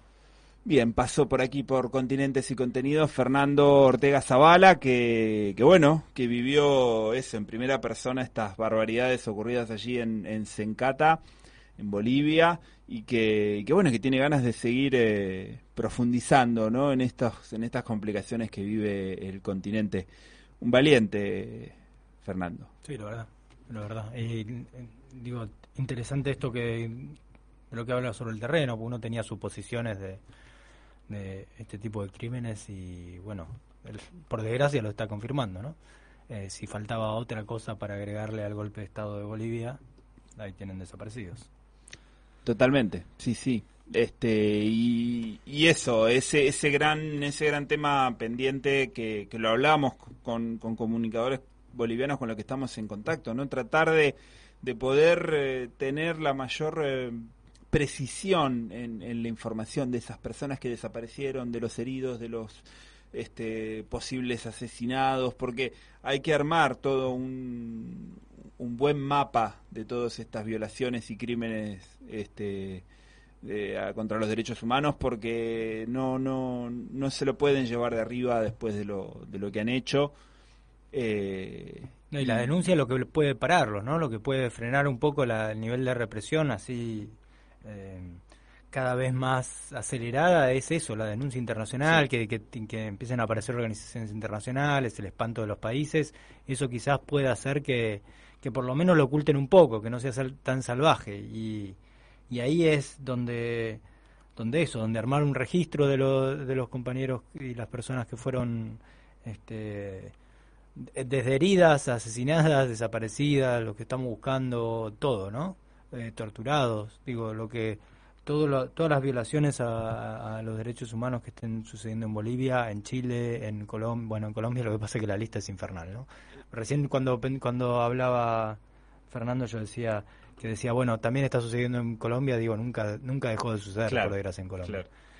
Eh, pero bueno, sacando ese caso especial, eh, esto sí en los países donde hubo algún algún tiempo de democracia por lo menos sí eh, armar el listado de vuelta no y decir bueno a estos compañeros les pasó esto porque si no pasa ese anonimato no para y empiezan con el numerito este con el numerito del otro bueno hagamos la lista completa nosotros. Sí sí sí hay hay como una cuenta hecha también en Ecuador no de lo que del saldo digamos de muertos que dejó este, este levantamiento de octubre y sin embargo sabemos que, que es que es muy corto, ¿no? Muy muy falso, muy muy escaso. Es que, la cuenta la hacen ellos, si la hacen ellos, es que así. Acá también en, el, número que, que oficialmente de asesinados en, en 2001 creo que está en 35, algo así. En realidad hubo relevamientos que dan 50 y pico de, de, personas asesinadas, de los cuales muchos no eran casuales, eran compañeros que, que, eran militantes de organización, en general con algún, con algún rol,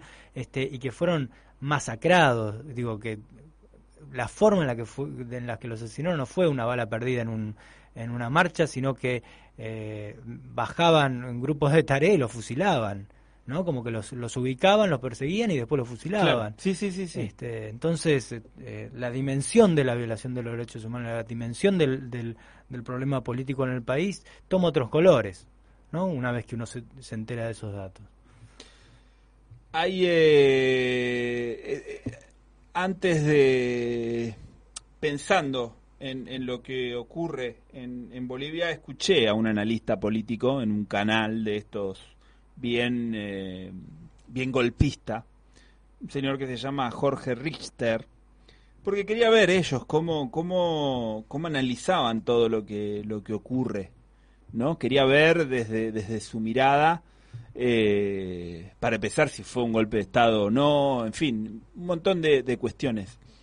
Y, y, la verdad que eh, surfea en un territorio muy difícil este analista, porque se notaba que, si bien tiene una postura muy crítica de Evo Morales, tampoco avalaba de ninguna manera lo, lo que estaba llevando adelante Janine Áñez, ¿no? Y, no le gustaba nada a, la conductora del programa lo que estaba diciendo Richter, ¿no? Y, este hombre ah, hablaba de la absoluta incapacidad política, no solo de Áñez, sino de todos los que llevaron adelante el golpe de, que hicieron todo mal, de que no, no, no hay ningún decreto que sea válido, no hay ninguna de las decisiones que hayan tomado que sea válida, que, que todo el aval eh, popular que habían conseguido con los comités cívicos, este, con, con, con las movilizaciones y demás, los perdieron en el momento que fueron intransigentes con eh, las propuestas de diálogo y, de apertura a, a, descomprimir la situación que les había hecho Evo Morales y que habían quedado, en vez de estar en posición de ventaja para discutir e imponer agenda, a estar ahora teniendo que ver cómo resuelven este conflicto, teniendo que reconocer que el MAS es el que ganó las calles. Hoy por hoy, más allá de, de toda esta de toda esta cuestión tan cruenta, ¿no? que tenemos que contar, eh, desde la lectura política muy ajedrecística, si se quiere, el MAS es el que ha ganado las calles nuevamente, los pueblos originarios están ahí, son los que desestabilizan por completo la situación del país y quienes ahora detentan el Estado, mal que nos pese, eh, van a tener que reconocerles una legitimidad que hace 15 días la habían este, casi quitado por completo. Sí, porque en, los análisis, en todos estos análisis negacionistas del golpe de, Bolivia, parece que se olvidarán que hace muy poco tiempo ganó Evo. No sé, supongamos que hubo algún problema en las elecciones. ¿Con 46? ¿Con 47? ¿Con 48? ¿Con 45? Con más del 40, ponele. Ganó Evo, pero por afano ganó Evo. No sé qué hubiera pasado en, la, en, la, en las en, en una qué sé yo, no tengo idea no me meto en eso. Pero digo, nadie duda que ganó Evo por arriba del 45%. Y es un monto tremendo, es casi la mitad de la población, muchachos. Y eso no se puede negar, no desaparece un día para el otro, no se va. No se evapora. Y después de esta situación, la gente que votó a Evo seguro está con Evo Y por ahí se le sumó otro que dijo, bueno, bueno, pará, Evo por ahí no, no coincidía con esto, pero al lado de estos muchachos, al lado de, la, de una toma del poder salvaje así, Sí, a menos que seas un racista constitucionario que no, que no puedas más con vos mismo, eh, Es esto no lo difícil. tolerar. es muy difícil. Además, el, el- el- creo que tenía cuatro diputados, Áñez. Sí, claro. Con eso subió. es, es de loco la situación y te lo presentan como si no fuera un golpe de Estado. Hay un problema eh, ex- excesivamente grave en, en- en esa situación, en, en tratar de desconocer la, la legitimidad popular de, de Evo Morales. No me estoy metiendo en la discusión de si, de si podía ser candidato o no. Son otras discusiones. Sí, sí. De, si, de si ganó por 46, 47, 45. Lo dejo aparte. Mira, te la dejo esa pero igual era un tipo con, con un apoyo popular tremendo, tremendo, que no tenías una sola causa para tirarle por la cabeza. Que tenías lo máximo que tienen, lo mejor que tienen, es un dicho un poquito machista en algún momento. Eso es lo mejor que tienen, muchachos, de verdad. Conté un presidente que está desde 2005 en, en Bolivia. Hoy escuchaba también a, a la abuela Kijili, ¿no? Una, una señora grande que, que, bueno, que se ha convertido en un referente moral, ¿no? Para mucha gente. Tiene, circulan muchos, muchos videos de ella por, por YouTube. Y ahora hay uno en el que ella reclama a, a la Interpol, que vengan todos los que tengan que venir, que investiguen todas las, las- las denuncias, acusaciones, todo lo que haya, todo lo que tenga que ver con Evo Morales, que lo den vuelta de un lado para el otro. Este, A ver si encuentran algo. como- no, pero para como decir, bueno, basta, dejen de decir que, que es un delincuente y bla, bla, bla, porque no van a encontrar nada. Pero bueno, háganlo ya, no quiero que sigan mancillando el nombre de Evo y con eso al nombre de todos los que creemos en este líder. Es un líder para todo, entonces cuando lo están atacando a él, nos están atacando a todos. Eh, en fin, ahí hay una, una postura que me, que me resultaba muy, muy simpático traer a, a colación de esto que vos estabas contando. Escuchamos un poquito de música y hacemos después el cierre. Te pido entonces, Angelito, alguna de las canciones. Dele, dele, dele nomás.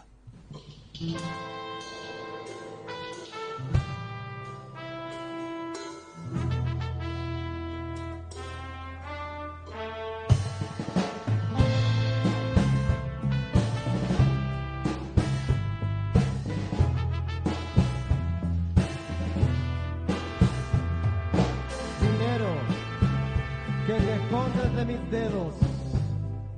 Dinero que divides corazones. Dinero. Pagan todo, pagan justos, pagan pecadores, pagan tímidos y vividores. Hazme amiga el favor de no hablar de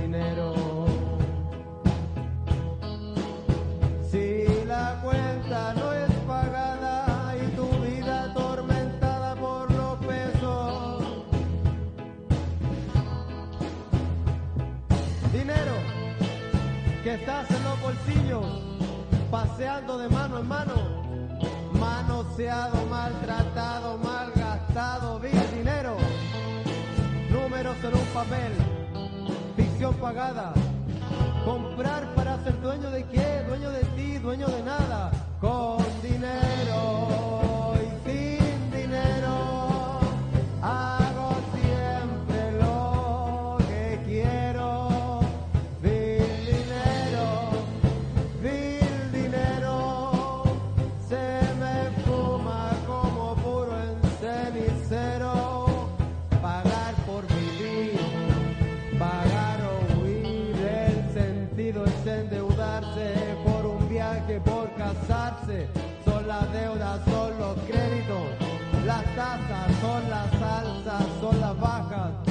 Comisiones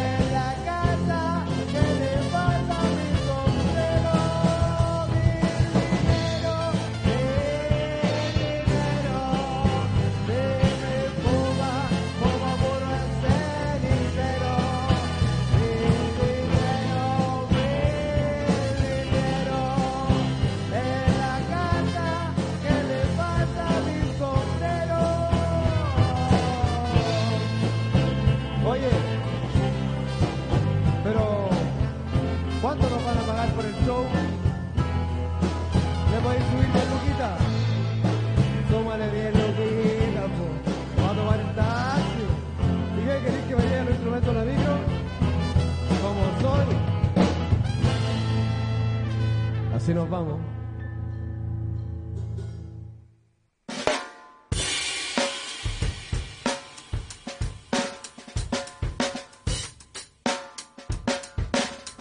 Bien, escuchábamos a Oliverio Montana haciendo dinero. A este señor me lo crucé eh, en el colectivo, o sea, yo estaba yendo a una de las movilizaciones y se puso a cantar, subió para ganarse unas monedas. Este, y me gustó mucho la canción, por Sí, eso muy después, buena. claro, por eso después la, la busqué, la busqué en YouTube, una versión que había por ahí grabada. Oliverio Montana, ¿eh? este, aparte muy simpático. Este, empezó diciendo, bueno, les agradezco a todos por haber venido al show. Este, ¿Era de él el, el tema? ¿Es Sí, el sí, autor? sí, sí, sí. Sí, sonaba muy Tonino Carotone, ¿no? Tenía un poco esa onda. Sí, un poco pensé que- italiana. En fin. Bien, quiero compartir con todos ustedes una una campaña que está llevando adelante estudiantes de la Universidad de Buenos Aires, que se llama Salí de la pantalla. Es una campaña de bien público que busca prevenir el ningún foneo en los jóvenes. Estudiantes de la carrera de Ciencias de la Comunicación de la UBA crearon una campaña de bien público que busca concientizar, fomentar y promover pequeños buenos hábitos que permitan reconectarnos socialmente con nuestro entorno para que en los momentos importantes y necesarios, si tenemos que estar, estemos. Se trata de conexiones reales en el aquí y ahora. En la actualidad, las hiperconexiones generan problemáticas sociales y vinculares en las relaciones humanas, tales como falta de atención hacia el otro y en la actividad que estemos haciendo. También los denominados fubbing o ningún foneo, que es la forma que se llama comúnmente a ignorar el entorno social por distraerse con los dispositivos móviles. Sal de la pantalla es un proyecto llevado a cabo en el marco del taller de orientación anual de publicidad que activó una campaña 360 en redes sociales, en gráfica, vía pública, radio, televisión y una acción de alto impacto en la vía pública, BTL, para darle visibilidad a esta problemática que nos atraviesa a todos. Salir de la pantalla es una invitación a reconectar con aquellos vínculos y estímulos físicos que rodean a las personas y a dar vuelta a las prioridades para realmente conectar con lo que es bueno para la salud. Por eso, promover la idea de conexiones reales para salir de la pantalla es reconectarse de otra manera con lo que más importa en el aquí y ahora.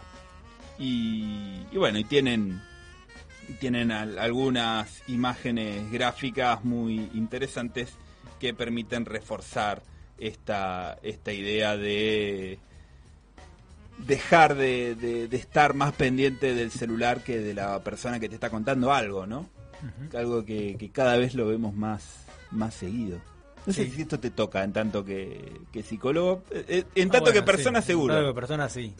Este, es complicado, ¿no? Porque el- hay como una sociedad de- que nos lleva en toda su valoración a eso, a lo, a lo virtual, al, a, al- a lo inmediato. a lo también. inmediato, a la pavada.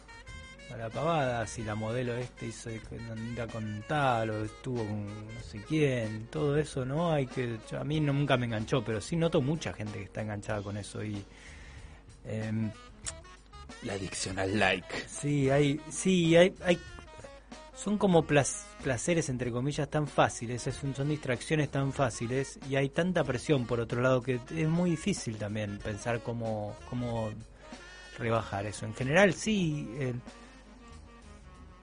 lo, humano es lo mejor, ¿no? Al final, pero está todo el mundo en, es- en tanto en eso que es, es muy difícil recuperar lo humano porque uno no encuentra eh, otros parteners para, para eso. Es muy difícil encontrar los parteners, encontrar los momentos para poder, para poder juntarse eh, con otros y hacer otras cosas, eh, para mm, pensar y desarrollar actividades que por ahí llevan más esfuerzo que poner like y pasar una pantallita que tiene muchos colores y es divertida y por ahí tiene un chiste que está bueno o algún video interesante.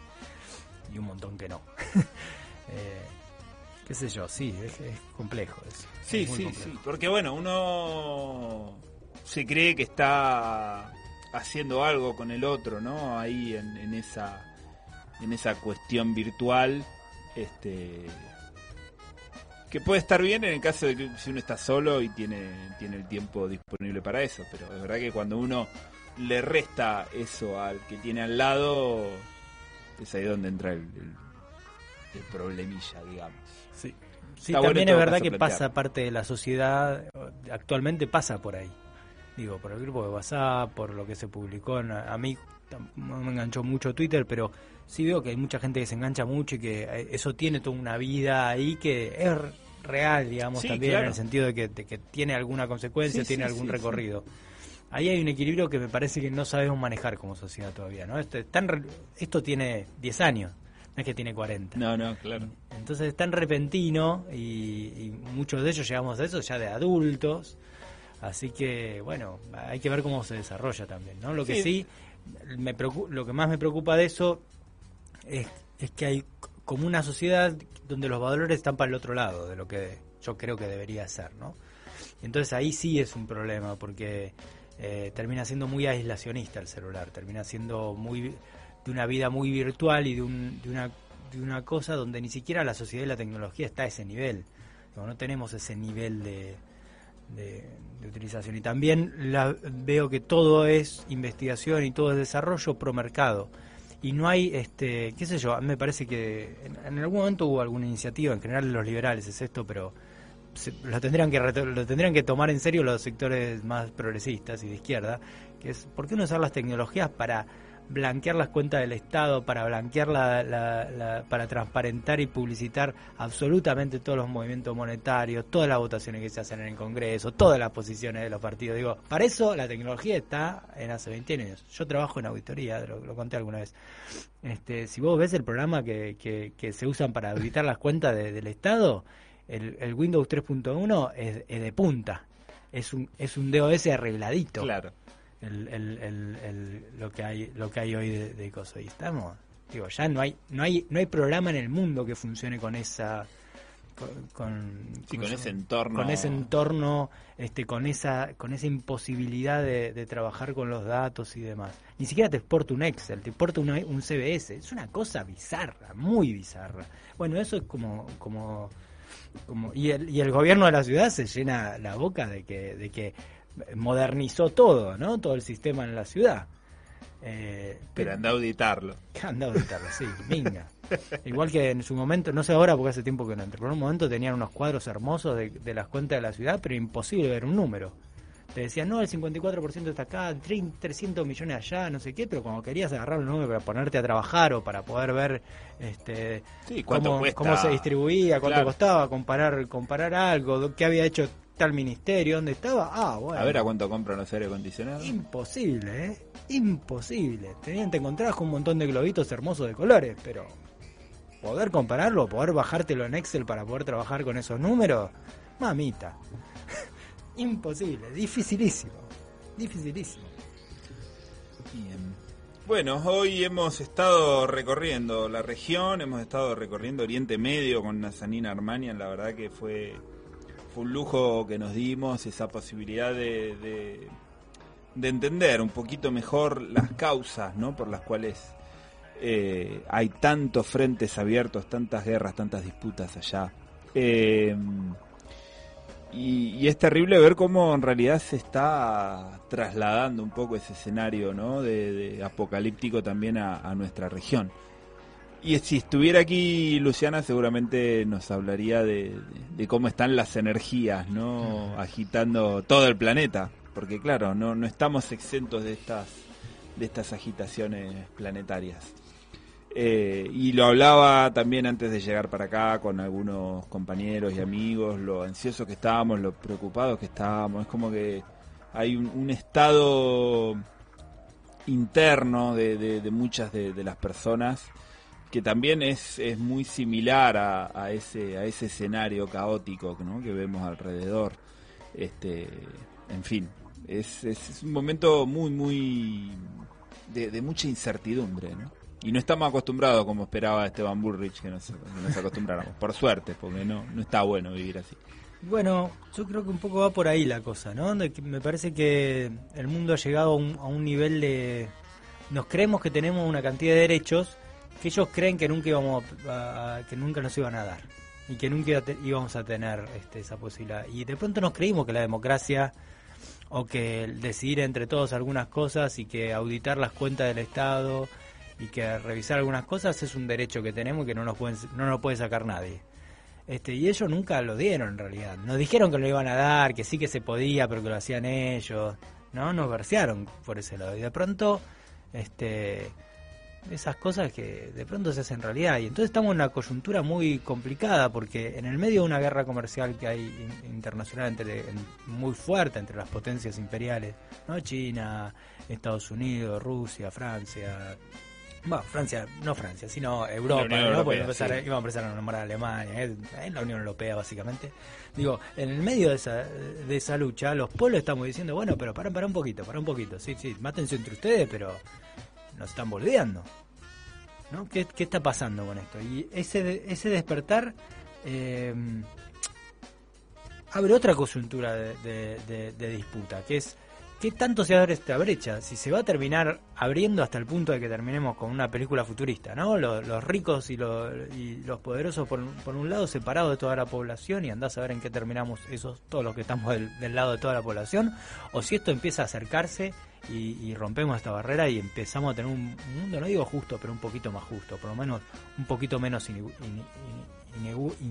inigual, este, con, con un poquito menos de distribución, con que no haya cosas que ya no tienen por qué pasar en este mundo, como gente que se muera de hambre, pibes que se mueran de hambre, enfermedades que ya superamos que las tengan que tener, como que se reduzcan, se, se amplíen los, los, los tiempos de, de- Digo, que la tecnología nos sirva a todos. No solo Claro, a ellos para acumular claro, claro. riqueza, sino para trabajar menos to- todo, para poder eh, desarrollar eso humano, eso de que hablábamos recién, típicamente humano y específicamente humano, ¿no? que podamos tener otro tipo de contactos si tenemos que ser solamente esclavos de ellos. Me parece que en algún punto esta explosión en todo el mundo de, disputas tiene un poco que ver con eso.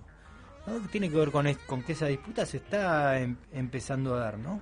Se está empezando a decir, bueno, pero nosotros no queremos nada más este, ir a vuelta cuatro, cada cuatro años o no queremos nada más que, que, eh, este, que nos digan cómo y qué hacer y, y en qué tiempo. Me parece que tenemos más derechos de los que nos están diciendo que, que tenemos. Y ah, déjame una, una puntita Dale. más sobre, sobre Colombia.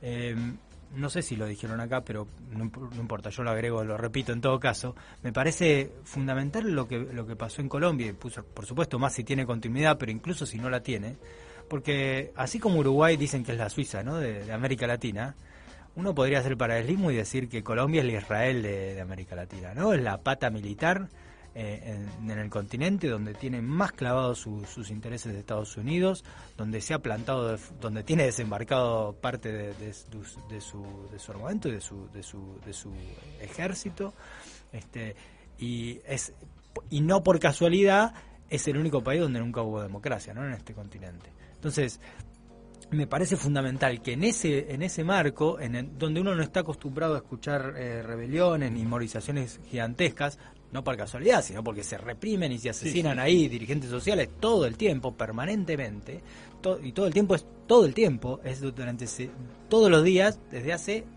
70 años, ¿no? Este, por eso no hay movilizaciones en Colombia de este nivel, que la haya habido es de un ya es un hecho político eh, eh, trascendental. Es como si de pronto en Israel hubiera una, una manifestación eh, popular de, de estas hay, ¿eh? dimensiones. También. que las hay, sí. Quizás no de... de- sí, pero de- no de estas dimensiones. ¿no? Está bien que ahí hay otros problemas que no que no son equiparables a, también a, a Colombia porque hay un, están en los problemas estos Sí, raciales, Colombia no es una teocracia, por lo menos. Además. Pero bueno. No, hay, sí, y no es un estado de apartheid, tiene más características de dictadura latinoamericana que, que, que lo que hacen esos tipos. No, era una metáfora. Está bien, está bien, no, no, En otro entendí, sentido entendí. nomás. Eh, nada, quería Yo porque lo, ponía en relación con lo que habíamos hablado Sí, más sí. temprano con Nazanin. Ah, está bien, perdón, perdón. Bien, hasta Lo aquí entonces... Porque, eh, grabado, lo voy a tener que escuchar grabado porque no, no lo puedo escuchar cuando vengo para acá. Eso, sí, sí, te lo recomiendo además. Eh, hasta aquí llegó Continentes y Contenidos. No quiero terminar el programa sin recomendarles una nota que publiqué hoy en, en Presenza, en presenza.com, que es eh, una nota que se llama La política experiencial o los chalecos amarillos como pueblo. Justo un año después de su nacimiento, el sociólogo Michel Lianos piensa en el movimiento de los chalecos amarillos prefiguración de otra política impura, paradójica, experiencial. Yo creo que viene... Un poquito, un poquito a partir de leer esa nota y bueno, otras cosas es que... está- Ah, bien, bien, ok, cosas. está por eso, porque está está dentro de esta Estaba línea, ahí, de, sí. esta, de esta sintonía de lo que estábamos conversando. Será hasta la semana que viene. Le- les dejo para, para el final, mientras esperamos a, a las chicas de Voces de Aquelarre aquí en el estudio. eh, escuchemos El Aparecido, este, este clásico de Víctor Jara que ahora cuando lo escuchamos nos pone los pelos de punta, porque si bien él lo escribió pensando en Manuel Rodríguez, ese, ese gran este, militante de, de- insurreccional de, de los años 60 de Chile, eh, la, la realidad chilena pareciera repetir ese mismo escenario. Así que ahora el que corre no se llama Manuel Rodríguez, o sí, y lo que hay en realidad son miles de Manuel Rodríguez en las calles chilenas. Hasta la semana que viene, continentes y contenidos.